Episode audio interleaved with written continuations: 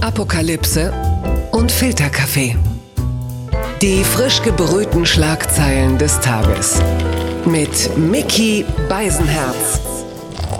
Einen wunderschönen Montagmorgen und herzlich willkommen zu Apokalypse und Filterkaffee, das News Omelette. Und heute Morgen habe ich mich auch sehr früh hingesetzt, habe mir eine Tasse Filterkaffee gebrüht, weil diese Espresso-Maschine, die mir ein gewisser Jakob Lund mir bei eBay Kleinerzeigen verkauft hat, die taugt überhaupt nichts. Dabei hat der Mann mich noch so gut beraten. Der war so nett und hat mich komplett eingelullt. 70 Euro für einen Arsch. Jetzt hören Sie sich das mal an.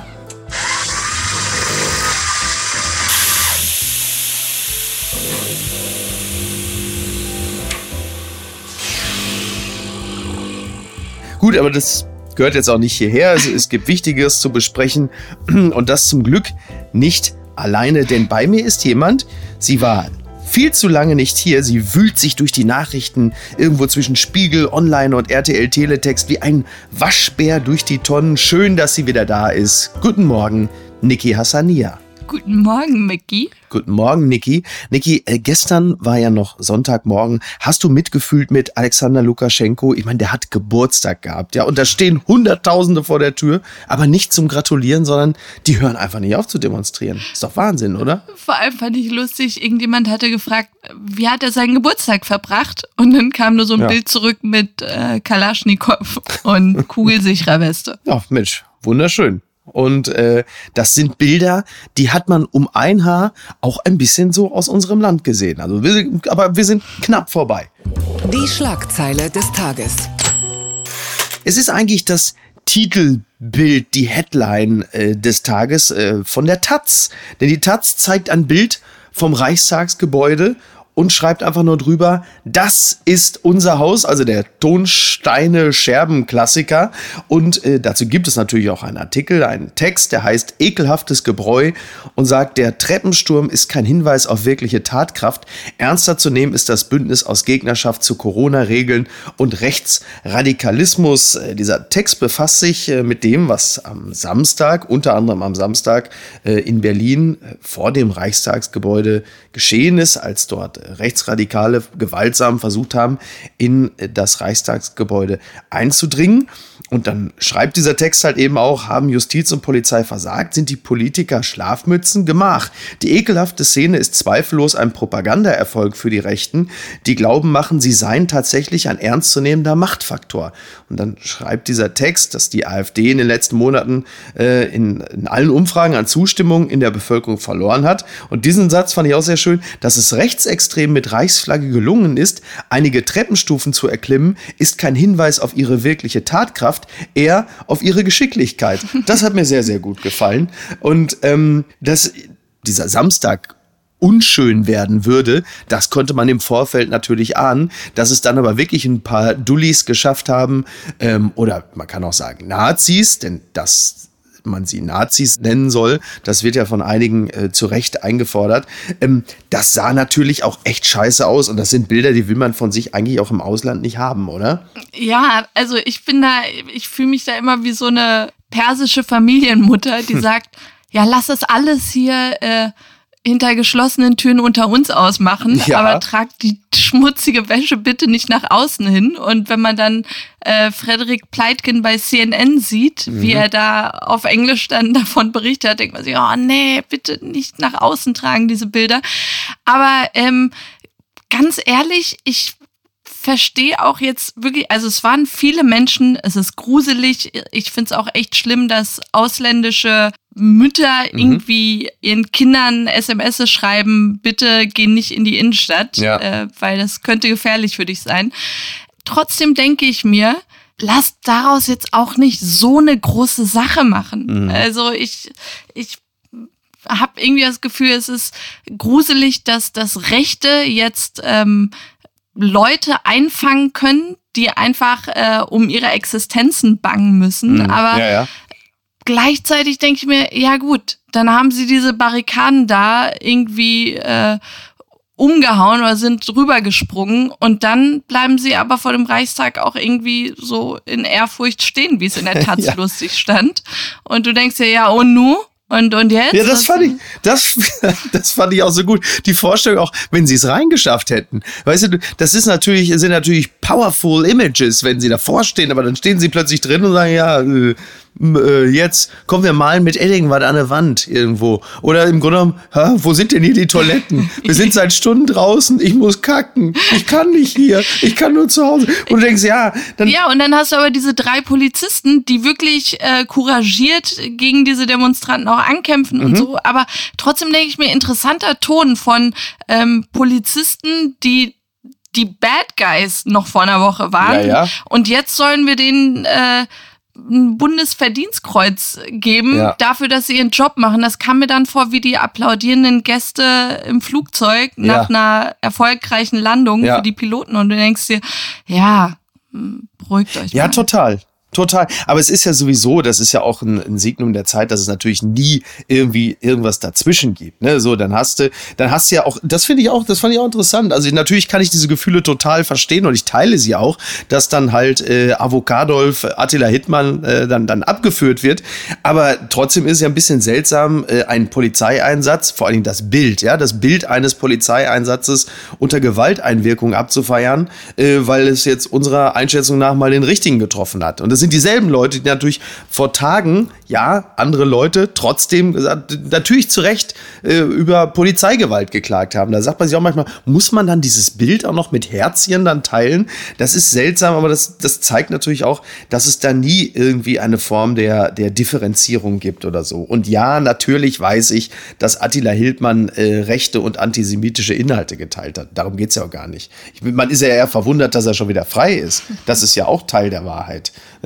Aber es ist, äh, es ist wirklich, was, was mir gut gefallen hat, war ein, ein Tweet der Journalistin Ferda Attermann, die gesagt hat, bitte achtet darauf, dass ihr nicht Berlin 2908 mit knapp 40.000 Menschen zur reinen Nazi-Demo erklärt. Nazis und die AfD träumen davon, endlich, oder anders, Nazis und die AfD träumen davon, endlich mal so viele Menschen auf die Straßen zu bringen, schaffen sie aber nicht. Deswegen setzen sie sich bei Corona-Leugnung drauf. Und das fand ich eigentlich ziemlich gut, weil das meines Erachtens so ein bisschen den Kern der Sache trifft.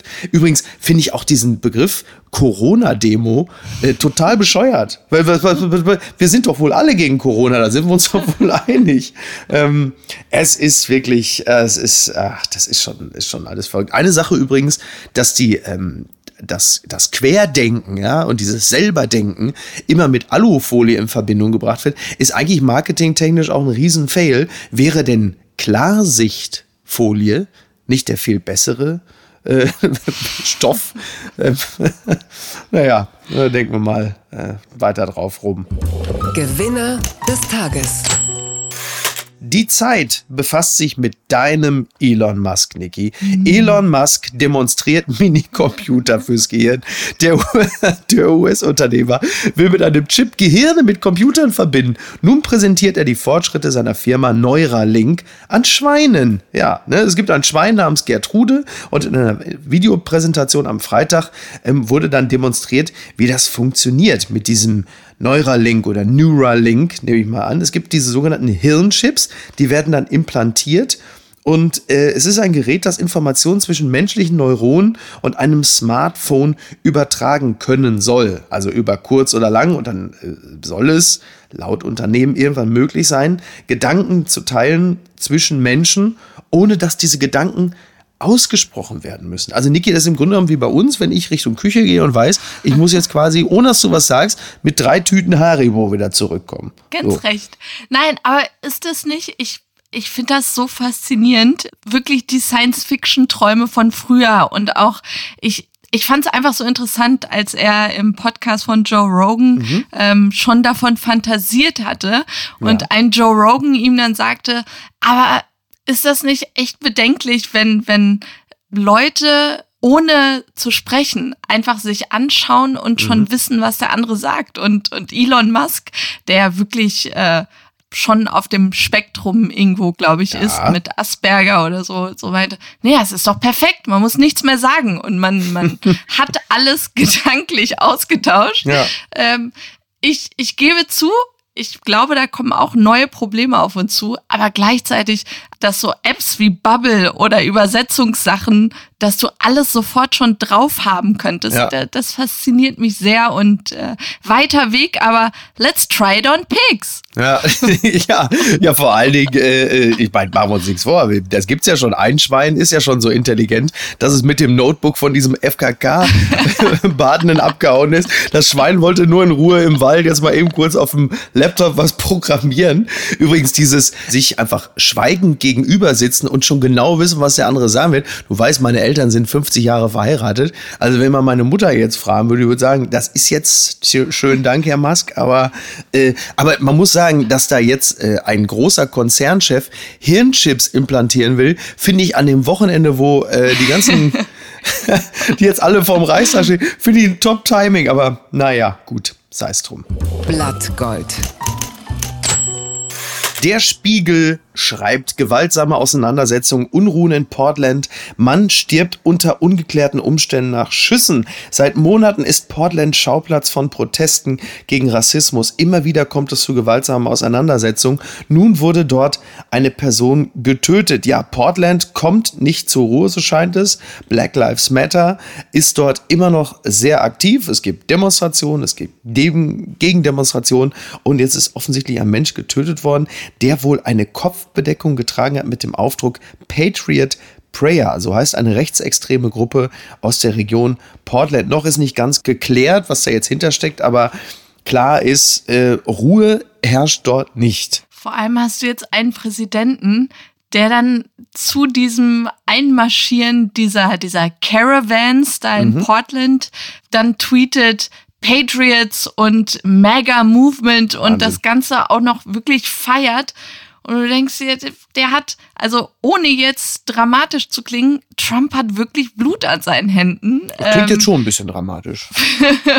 also ich ähm, finde auch gerade, wenn du Bewegungen der Black Lives Matter äh, Leute hast, die dann nach Washington marschieren und, und dieser, also auch am Jahrestag von dem Martin Luther King Jr. Walk 1963, äh, wo er ja diese berühmte I Have a Dream Rede gehalten hat und ähm, am Jahrestag und deren March heißt jetzt aber Get Your Knee Off Our Necks March. Mm, ja. Das ist, das gibt einem dann wirklich Gänsehaut und du denkst dir, wie weit ist es eigentlich gekommen? Und ja, eine tiefe Spaltung, die du in dieser Bevölkerung hast, wo du denkst, ein, ein Joe Biden wird es auch nicht heilen können. Also Nee, bitte. Ja, äh, tatsächlich nicht. Ja, und, und man erkennt auch daran natürlich wieder, dass Trump äh, jetzt in der äh, Schlusskurve seiner, äh, seiner Präsidentschaftskandidatur jetzt natürlich auch nichts mehr daran setzt, irgendwelche Gräben zu überwinden, sondern natürlich einfach jetzt noch möglichst viele für seine Sekte einsammelt.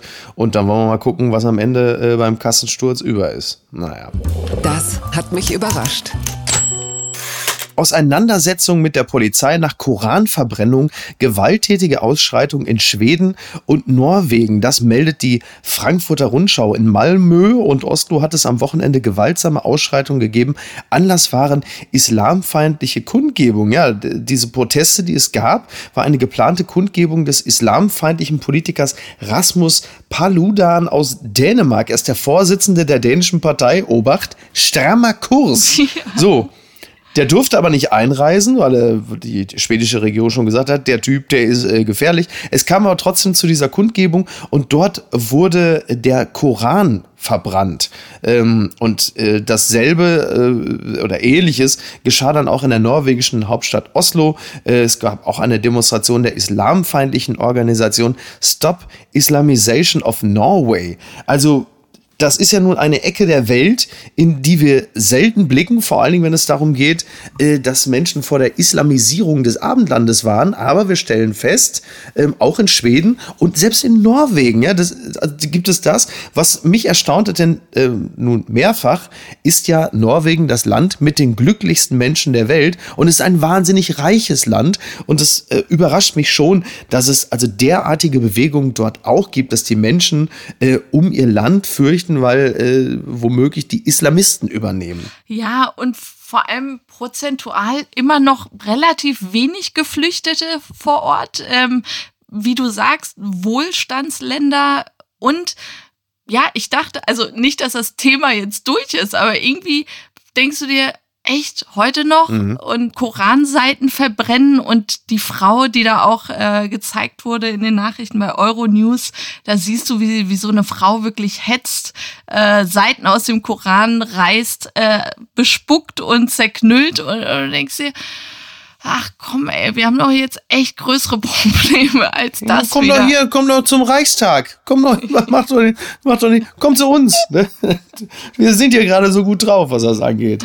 Und es macht einfach hoffnungslos, weil genau wie du sagst, wenn so ein Wohlstandsland auch nicht willens ist zu teilen, äh, dann wer, wer ist bereit?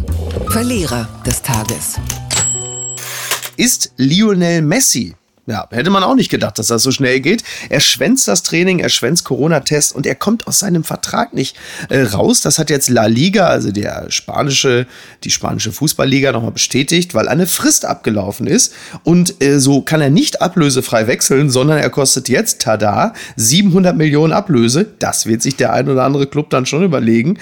Ähm, es kann jetzt halt einfach wirklich sein, dass er ein Jahr lang einfach seinen Vertrag auf der Tribüne absitzt. Also, also ich meine, Messi hat am Ende eine schwierigere Trennung von den Katalanen als komplett Spanien. Ne? Das ist schon, ähm, schon interessant. Und da kann es natürlich auch passieren, dass sich da jemand sein Denkmal so ein bisschen versaut. Also schon, schon tragisch, was jetzt gerade passiert. Aber der macht das ja schon absichtlich. Ja, also ja. ganz schön trotzig und äh, vielleicht ist es dann ja, ja, das Geld kommt rein und wenn er nicht spielen muss, weil er könnte ja eine Gefahr für die anderen sein, fair enough. Also eigentlich denke ich mir, well played.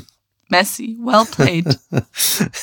er erinnert mich natürlich als BVB-Fan ein bisschen an Dembele, der sich damals äh, auch bei Borussia Dortmund weggestreikt hat, um zu welchem Club zu wechseln? Richtig, zum FC Barcelona. Also im Profifußball äh, ist das eigentlich immer so. Manchmal profitiert man von dieser Streikhaltung und manchmal ärgert man sich drüber. Ich sehe es mit Gelassenheit. Papala Paparazzi. Ja, da, da muss ich jetzt noch ganz kurz drüber sprechen, denn äh, Niki, du hast mitbekommen, eine Deutsche, ja, eine Deutsche ist jetzt die Freundin von Brad Pitt, eine Frau aus Unna. So, und das ist für uns ja als, als, also ist für uns Deutsche natürlich toll, denn wir haben ja jetzt auch schon die Stieftochter von Uschi Glas, die ist jetzt mit, mit Johnny Depp zusammen. Und jetzt muss man sagen, also wenn wir jetzt nicht bald noch die kleine Ochsenknecht mit, mit Nicolas Cage verkuppeln, dann sehe ich aber schwarz für das Erotik-Drehkreuz Germany. Ne, da bin ich, Niki, ich bin glühender Sexualtransatlantiker. Ich finde das klasse. Ne? Ich, ich finde es auch klasse. Sie ist wunderschön und sie sieht vor allem aus wie eine jüngere Angelina Jolie, findest du nicht? Stimmt. Wie sagte die, die Bild noch? Lippen wie Kuss, Lippen wie Kusskissen. Hm. Ah. Wobei die Bild ein, ein hat die, ach ja, und die Raubtierhaft. Das war auch eine Raubkatze oder so ganz schlimm. Das war wirklich so richtig so äh, Altmänner, so Bauwagen-Kalender-Erotik von der Bild. Aber einen haben sie liegen lassen, denn die Bild hat getitelt, weil sie kommt ja aus Unna und die Bild hat geschrieben, erst Pott, Jetzt Palast, äh, muss ich wirklich sagen, liebe Bild, also das allerletzte, lag das so nahe, da schreibt man natürlich erst Pott, jetzt Pitt. Ne? Gibt's doch gar nicht. Ja. ja. Und mal gucken, ob sie, mal gucken, ob sie trotzdem noch liefern. Und was schreibt eigentlich die Bild? Ja, wir haben gerade schon drüber gesprochen, das müssen wir trotzdem noch ganz kurz, weil es ist heute fett auf der Bild. Sie stoppten den Mob beim Sturm aufs Parlament. Das sind die drei Helden vom Reichstag. Und dann wird natürlich sofort das Bundesverdienstkreuz gefordert. Es ist ein bisschen wie die drei Typen, die damals die ES-Terroristen in der Bahn, in, in diesem Frank, in dem französischen, was war es, im TGW gestoppt haben oder so. Und die Bild dreht natürlich jetzt gleich durch, anstatt dass man sagt, ja, sie haben sehr gut ihren Job gemacht. Nein, nein, da muss natürlich gleich das Bundesverdienstkreuz sein. ähm, willst du da noch, willst du da noch differenziert darüber reden oder wollen wir gucken, was, äh, was unser Liebling macht? Los, erzähl mir, was der Wagner schreibt. nee, noch nicht. Ich habe noch einen vorher, habe ich noch. Anklage gegen Werner Hansch. Diese Feier endete mit einer unerfreulichen Nachricht. Werner Hansch, Werner Hansch gewann am Freitagabend Promi Big Brother und damit auch 100.000 Euro Siegesprämie. Doch während er noch mitten in den in den Feierlichkeiten war, holte ihn die harte Realität ein. In Form einer Nachricht, wie Bild erfuhr. Die Staatsanwaltschaft hat Anklage erhoben. Also im Grunde genommen geht es nur darum, dass Werner Hansch ja, als er sich noch von vielen Leuten Geld gepumpt hat, hat er das äh, quasi in betrügerischer Absicht getan, weil er in sechs Fällen äh, sich Geld geliehen hat und den Leuten vorgegaukelt hat, er würde es ihnen zurückzahlen, obwohl er eigentlich schon wusste, dass er das Geld nicht hat. Oh. Ja, genau, ne? Und äh, das ist natürlich ein bisschen blöd. Ich fand das Promi Big Brother Finale so lustig, weil das ist das erste Mal, dass einer äh, so ein Finale gewinnt mit 82 und dann hält er eine Rede, der sei ja, du hast ja gesagt, der sieht so ein bisschen aus wie so ein türkischer Opa, ne? Ja, Das sah so wirklich. Der hat auch die ganze Zeit an irgend so kleinen Snacks geknabbert und Ja. es sah wirklich aus, als würde er so Sonnenblumen gerne knabbern. Und das, für mich wirkte das so ein bisschen mit dem Feuerwerk so ein bisschen wie Erdogan damals in der Kölner Arena vor so AKP-Anhängern. Und seine Rede war aber toll, weil er sagte, ja, klasse und toll, dass ich das geschafft habe. Ich danke. Bewerbt euch! Ja, ich bedanke mich bei meinem Steuerberater, bei meinem Anwalt und bei Reifen Stiebling Herne. Mir hat eigentlich noch, mir hat eigentlich noch eine Sache gefehlt. Ich bereue es, dass ich spielsüchtig war. Aber eins möchte ich euch sagen. Ich habe euch alle gefickt. Ich habe am Anfang 80.000 auf meinen Sieg gesetzt. Macht's gut, ihr Idioten. Und dann einfach weg. Naja, gut, okay, sei es drum. eine, eine Meldung aus der Bild, die möchte ich dir aber wenigstens noch vorlesen, weil es gibt ein Bild von Ronaldo, also nicht Cristiano Ronaldo, sondern wie man so schön sagt, der echte, also der alte, ne? Ronaldo, der alte. Der Dicke? Ja, der Dicke. Und der, der, der schippert halt mit einer seiner Töchter vor Formentera und liegt halt so ein bisschen feist da auf so einem Steg. Und was schreibt natürlich die Bild? Here relaxed Ronaldo. ja, Ronaldo, weil er dick ist. Ähm, naja, gut, okay. Es ist Body Shaming. Body Shaming, ja. Ja, ja, komm, ja, komm. Pass auf, pass auf. Also jetzt Post von Wagner. Und du weißt, um wen es geht, oder? Die Polizei. Brief an drei Helden. Der klassische alte Held erschlug Drachen und Riesen. Solche Helden seid ihr drei Polizisten von dem Reichstag nicht. Aber ihr habt deren Gene. Ich will sie Heldeneigenschaften nennen. Mut, angstfrei, Stellung verteidigen, keinen Schritt zurückgehen. Die Situation war drei Polizisten gegen Hunderte von Irren. Die Szene ist in Videos gefilmt worden, eine Übermacht an Randalierern. Ihr seid nicht zurückgewichen, nicht geflohen. Die Ureigenschaft eines Helden ist, dass er keine Angst hat. Das Schlimme an dieser ganzen Geschichte ist, dass unsere Polizisten schlecht bezahlt werden, einen schlechten Ruf haben. Es gibt so wenige Helden, die für uns kämpfen. Herzlichst, ihr Franz Josef Wagner. ja, so viel dazu. Ne? Ja, nach der exzessiven Gewalt äh, gegen die Bürger müssen sie jetzt schnell bitte wieder als die Superhelden dargestellt werden. Und irgendwo in der Mitte liegt die Wahrheit. Oh, was für ein toll. Das schreibe ich mir als Claim. Das schreibe ich mir als Claim äh, irgendwo drauf. Ne? Statt Querdenkerbommel. Äh, das heißt jetzt demnächst noch Apokalypse und Filterkaffee. Denn irgendwo in der Mitte liegt die Wahrheit. Das mache ich jetzt immer. Das finde ich gut. Das ist wie Hardy Krüger, der sich damals immer verabschiedet hat in seiner Werbung. Ich schlage vor, Sie schauen sich das mal an. Das ist gut. Irgendwo in der Mitte liegt die Wahrheit. Und damit wünsche ich Ihnen einen schönen Montag. Mach's gut. Bis denn. Ciao. Tschüss. Apokalypse und Filterkaffee ist eine Studio Bummens Produktion mit freundlicher Unterstützung der Florida Entertainment. Redaktion Niki Hassania. Produktion Laura Pohl. Ton und Schnitt Mia Becker und Christian Pfeiffer. Neue Episoden montags, mittwochs und freitags. Überall, wo es Podcasts gibt.